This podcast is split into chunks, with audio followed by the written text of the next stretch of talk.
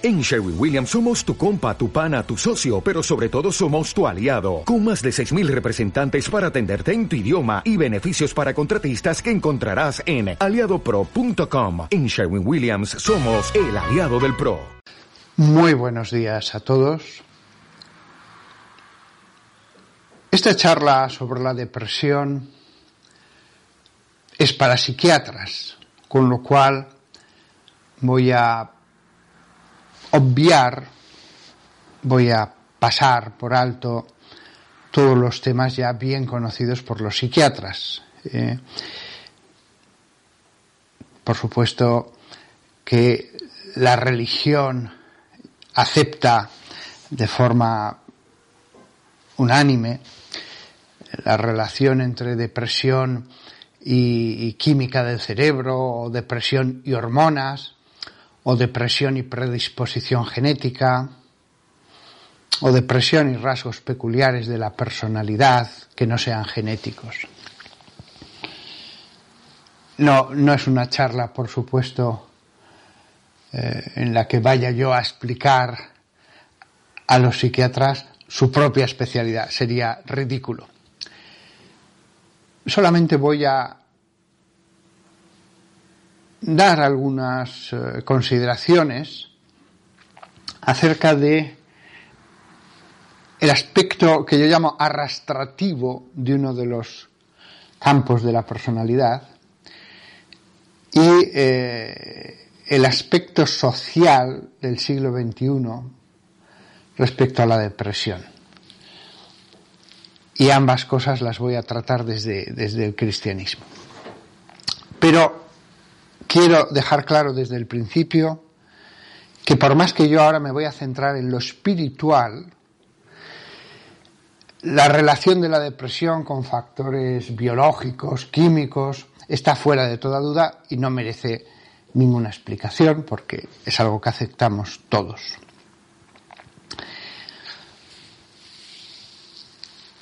Antes de nada, aun aceptando la biología de ese órgano que es el cerebro, aun aceptando esto que he dicho, es cierto que el sacerdote sí que juega, puede jugar una función importante en el tratamiento de la culpa. La depresión no es un pecado.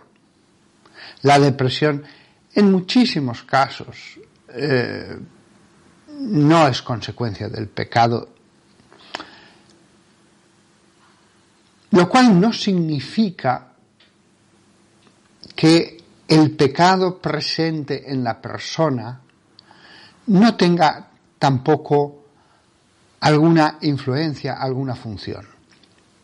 En un número pequeño de casos, por supuesto que esa influencia puede ser grandísima. En otros casos, simplemente es un elemento más que va a empujar en una dirección. La culpa no puede ser minusvalorada centrándose solo en aspectos de causas exógenas o, u otro tipo de causas.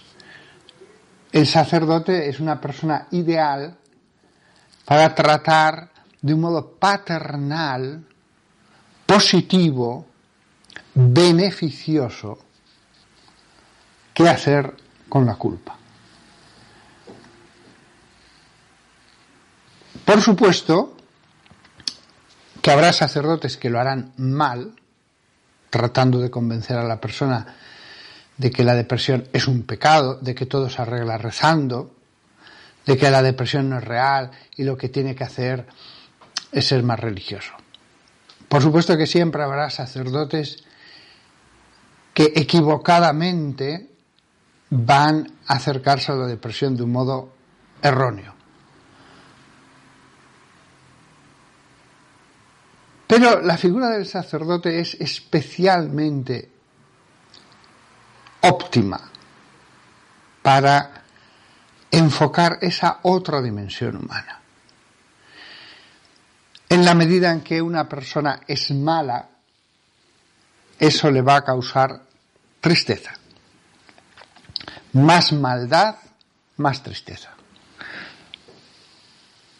Por supuesto que alguien me dirá, conozco a personas muy malas que no están tristes. Por supuesto que sí. Pero la maldad suele conllevar como efecto la tristeza. Podríamos aquí hablar de lo variada que es la vida moral, lo que es la envidia, la agresividad, la ambición desmedida, eh, el hacer sufrir a los demás. Por supuesto que cuando digo mal, ese mal va a tener repercusiones en la persona muy variadas, muy distintas. Cada persona es un mundo, pero el mal produce mal. Eso es seguro. Y también ese campo debe ser abordado. Por supuesto que hay personas buenísimas que tienen depresión, pero el bien también debe ser abordado como medida terapéutica del mal. Sería tan erróneo que un sacerdote quisiera afrontar el tema de la depresión solo desde el pecado y solo con oración, como que el psiquiatra no se diera cuenta de que hay muchas depresiones que en el fondo tenían en su raíz cuestiones como el sentido de la vida, la respuesta que damos a ¿para qué estamos aquí? Cuestiones espirituales. Yo sé, soy consciente, porque he recibido, recibo continuamente a personas con depresión, que cuando alguien ya llega a la consulta del psiquiatra, no parece que tenga sentido con el sentido de la vida o el pecado, porque el problema se ha agudizado tanto, se ha enredado tanto, que la raíz del problema ha quedado ya muy debajo de, de distintos estratos que ya son patológicos, en los que ya no cabe reacción de la persona. Pero al principio, en algunos casos, todo se hubiera reconducido desde el bien moral. Insisto, cuando ya el caso llega al psiquiatra, hay muchas. Eh, voy a poner un ejemplo. Cuando llega un señor con un determinado problema de corazón, eh, con una obstrucción, hay que tratar ese problema de la obstrucción de la arteria, de las venas, etc. Pero años atrás, todo se hubiera arreglado con una dieta distinta y haciendo ejercicio. Por supuesto que a alguien que viene con una obstrucción de sus arterias no se le puede decir, ah, pues eh, póngase a hacer ejercicio y todo se arregla. No, ya la cosa se ha complicado. Se ha complicado y se necesitan medios totalmente distintos. Pero al principio sí que era posible abordar la raíz del problema desde lo espiritual. Y aquí es donde viene lo que decía al principio, que es lo que humildemente creo que puedo aportar más después de este enfoque. La capacidad que tiene la dimensión espiritual para arrastrar a algunos enfermos de depresión, iba a decir a la normalidad, no, a la felicidad. Eso no puede ser subestimado. ¿Va a servir con todos? No. Por supuesto que no va a servir con todos los enfermos. Por supuesto que en determinados momentos la medicación es completamente necesaria. Por supuesto que requerirá en muchos casos psicoterapia. Pero cuando el enfermo se encuentra con un sacerdote que le acoge como padre espiritual, que le da los consejos que le da un padre, que le daría un padre.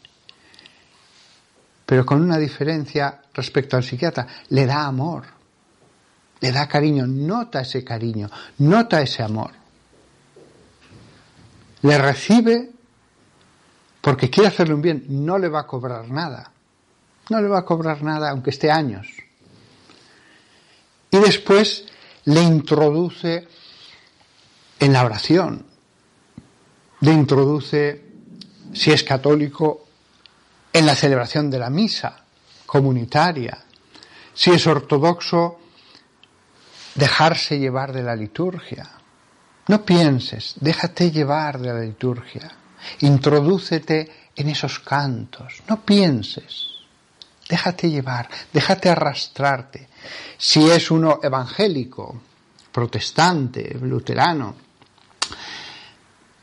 los grupos en que se alaba a Dios, en que se cantan salmos, en que se lee la palabra de Dios y se comenta,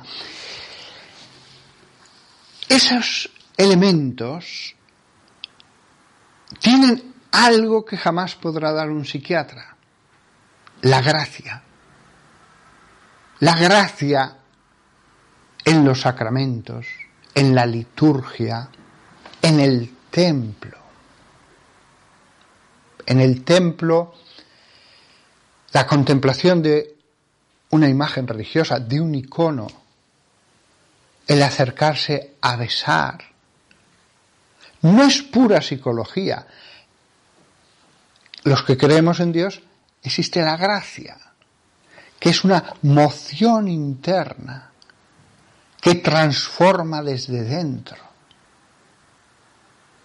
No estoy con esto negando para nada la medicina.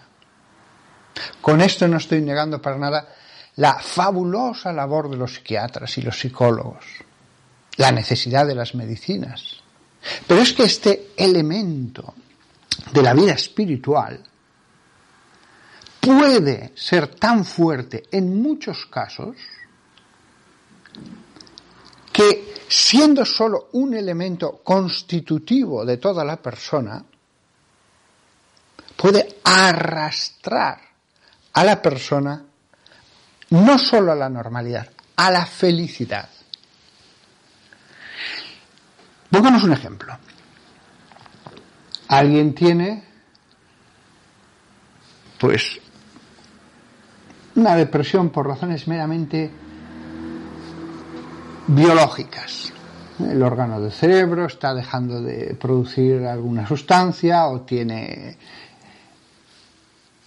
las descompensaciones típicas que siempre se han asociado, y con razón, a eh, bajada de ánimo y finalmente depresión. Hay muchos tipos de depresión. Estoy diciendo solamente una causa, pero el ejemplo va a valer para más causas. En este caso, por ejemplo, la raíz es completamente orgánica, biológica. Y sin embargo, lo espiritual puede hacer que esa persona se sobreponga y cambie. Porque al final un producto químico en el cerebro lo que va a dar es una tendencia, una tendencia a la tristeza, a la depresión, a la insensibilidad. La voluntad de la persona puede sobreponerse. En todos los casos no, absolutamente no. Pero en unos casos bastará lo espiritual y en otros casos, con la ayuda del psiquiatra, lo espiritual arrastrará la psicología entera. Vale lo mismo para una causa exógena. ¿eh? Una causa exógena no puede ser obviada, existe allí y sin embargo lo espiritual puede sobrepujar puede rebosar el daño psicológico que está produciendo esa causa exógena de la depresión.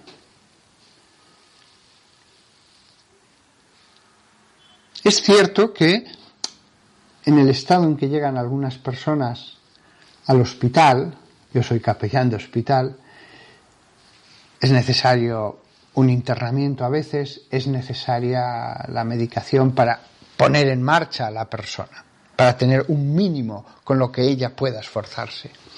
Pero este elemento espiritual no puede ser dejado de lado. Es cierto que no, se le puede imponer a la persona lo espiritual. Solo se le puede sugerir, plantear la posibilidad. El psiquiatra le dirá, ¿es usted religioso? ¿Es usted cristiano? ¿Es usted católico, ortodoxo? ¿Por qué no hace esto?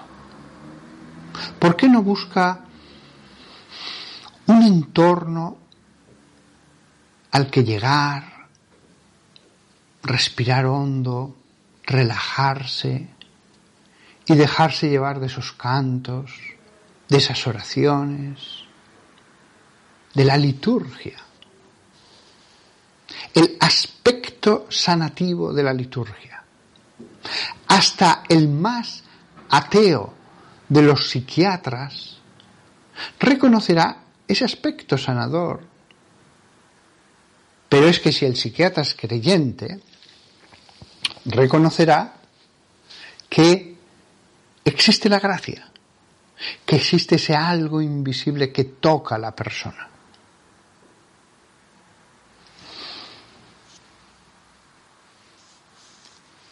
Por supuesto, habrá que formar a los sacerdotes en los seminarios, dado que la depresión es tan común, que la depresión no es siempre un castigo de Dios, no es el resultado de nuestros pecados. No voy a decir que nunca, tampoco voy a decir nunca, sería erróneo, pero todos conocemos que la inmensa mayoría de las personas con depresión son personas buenas, sencillas, religiosas.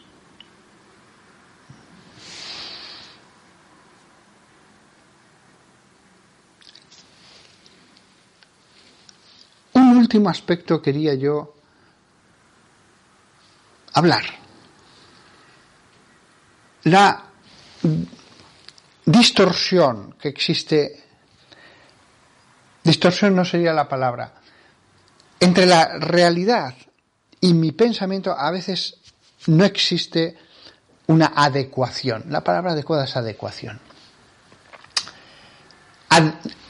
A, veces esa no adecuación entre realidad y lo que yo pienso, porque tengo un pensamiento distorsionado, el choque produce la tristeza.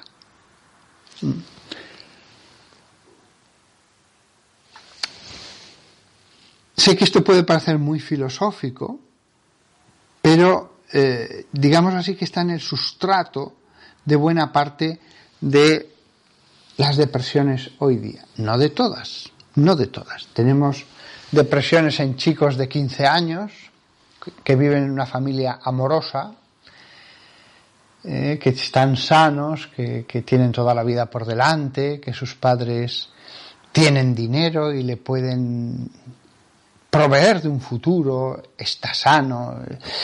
Sin embargo, está con depresión. Lo tiene todo en la vida, está con depresión. Pero, del mismo modo que antes decía, no podemos obviar ciertos aspectos al tratar la depresión, no podemos decir esto no vale. Aquí pasa lo mismo.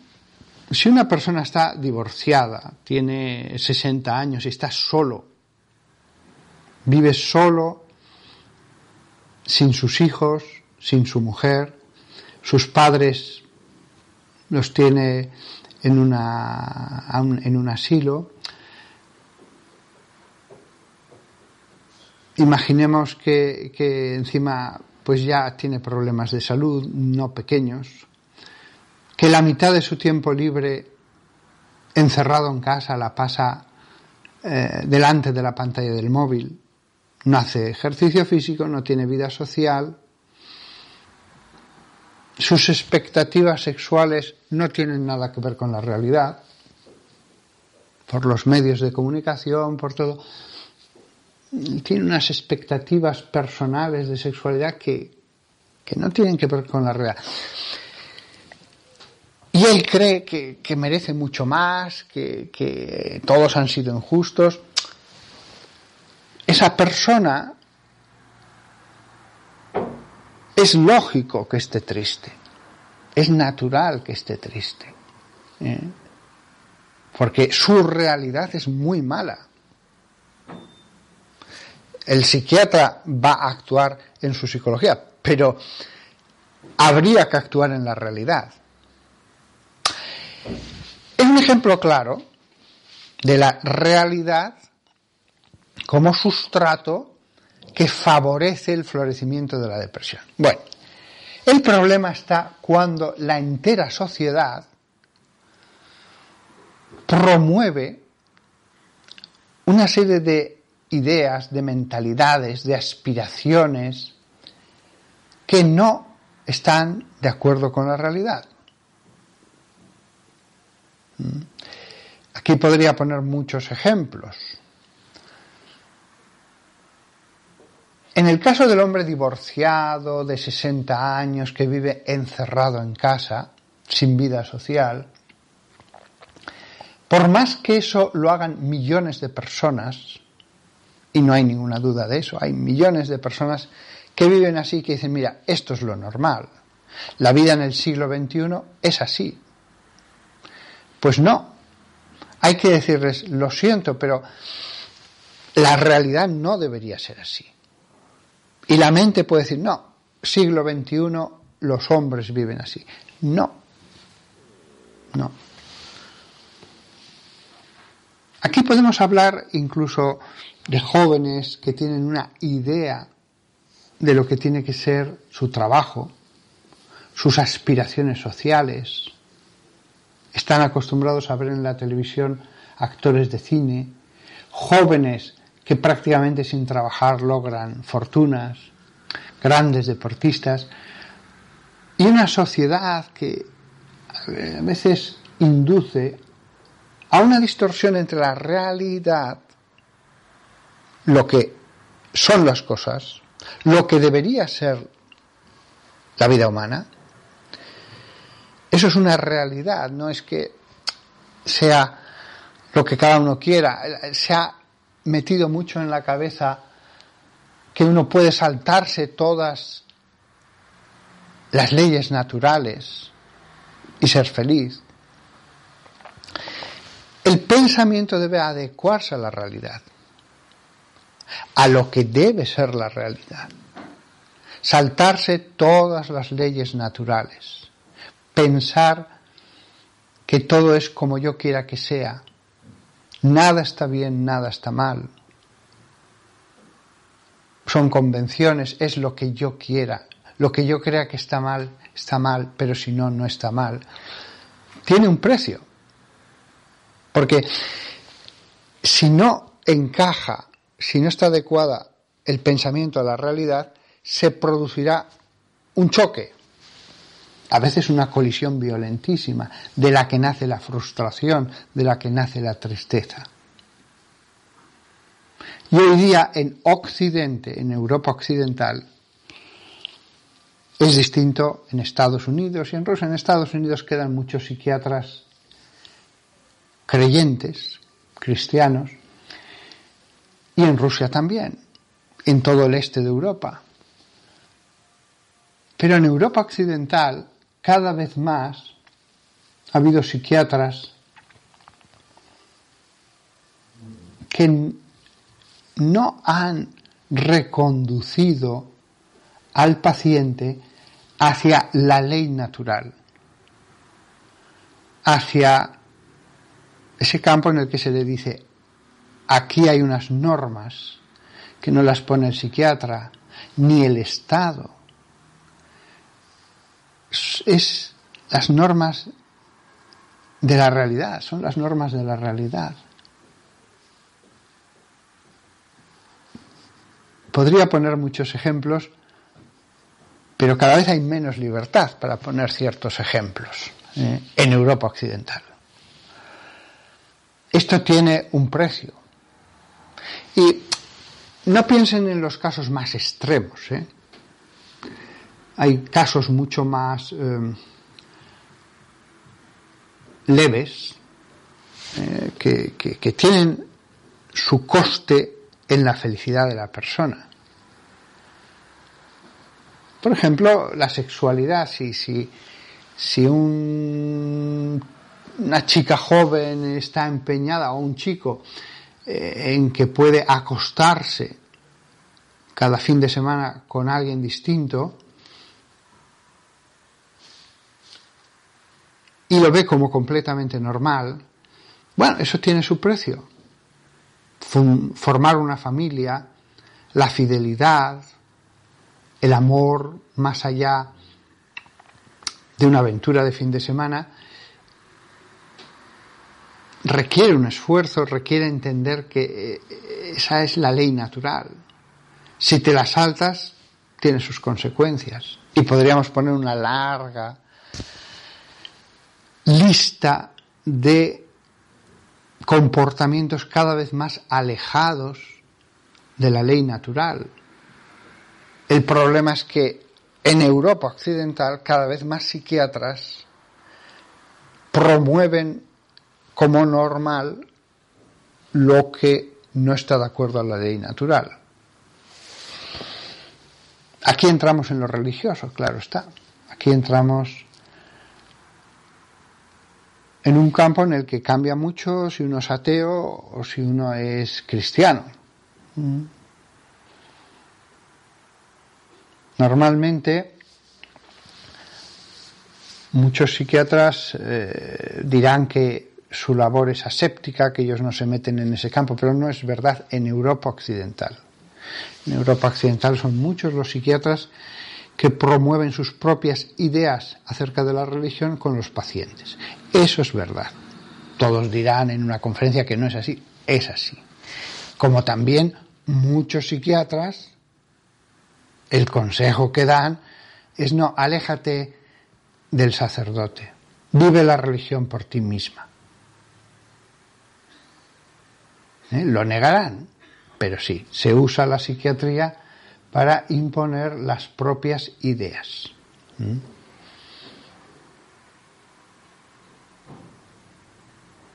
La postura de la religión, y con esto voy a acabar, es de completa colaboración con la psiquiatría. Sin embargo, tal como se han planteado las cosas en España, en Francia, en Alemania, en Inglaterra, en el Reino Unido, el choque de los psiquiatras con la religión es inevitable. Es inevitable. Porque cada vez más se erigen en jueces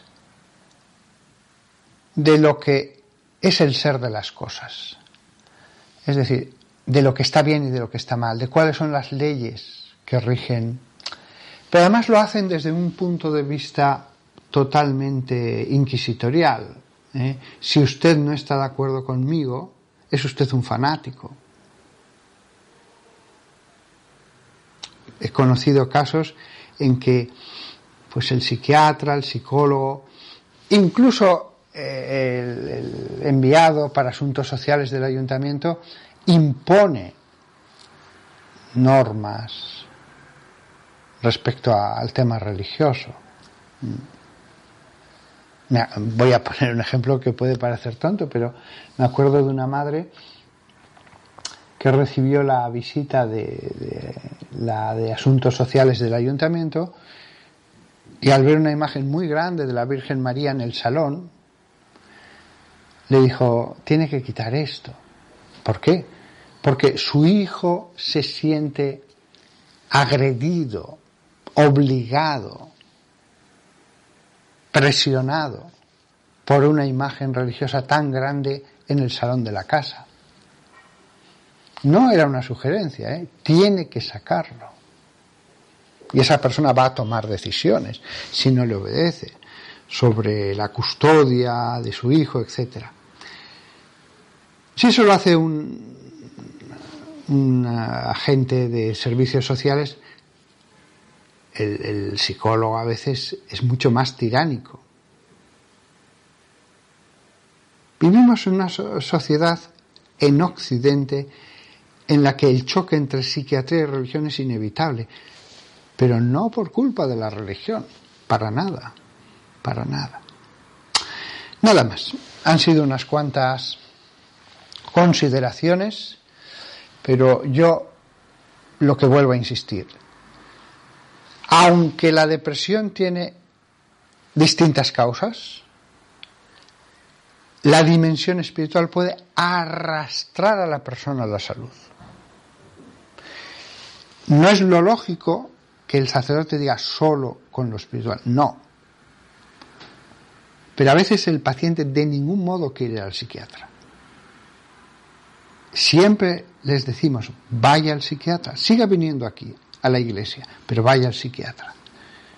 Pero muchas veces la persona se niega en redondo. En ese momento, el sacerdote además de seguir insistiendo en el tema, puede tener una influencia muy positiva. Y todos, incluso yo, que tantas veces animo a vaya al psiquiatra, me he encontrado teniendo que llevar a personas durante años que de ningún modo querían ir al psiquiatra y han logrado la salud. Y han logrado la salud. ¿Mm? Si no la logran, por supuesto, siempre se lo digo a los familiares, ingreso en hospital por vía de urgencias, allí le medicarán y volverá a salir adelante. Pero la mayor parte de los casos que sí que pueden ir todos los días, porque suelen venir al final todos los días a la iglesia, tienen fuerza suficiente en prácticamente todos los casos para que lo espiritual les arrastre a recobrar la felicidad y eso arrastre la tristeza. ¿eh? Son muchas las cosas de la depresión, pero la vida espiritual es como una riada de agua que arrastra todo, sea cual sea su causa.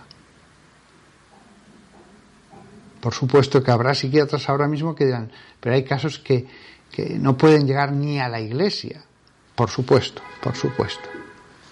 Pero la mayor parte de los que llegan a la iglesia están en un estado en el que pueden luchar, en el que pueden acercarse a Dios, en el que pueden experimentar de nuevo el amor de un Padre celestial que les ama y ponerse unos propósitos y ponerse unas metas cada día que tienen que hacer por amor a Dios. Nada más. Vivimos una época interesante, pero en la que cada vez la sociedad entera va alejándose del ser natural de las cosas, lo cual hace que la labor de los psiquiatras sea cada vez más difícil, más complicada. Hasta pronto a todos.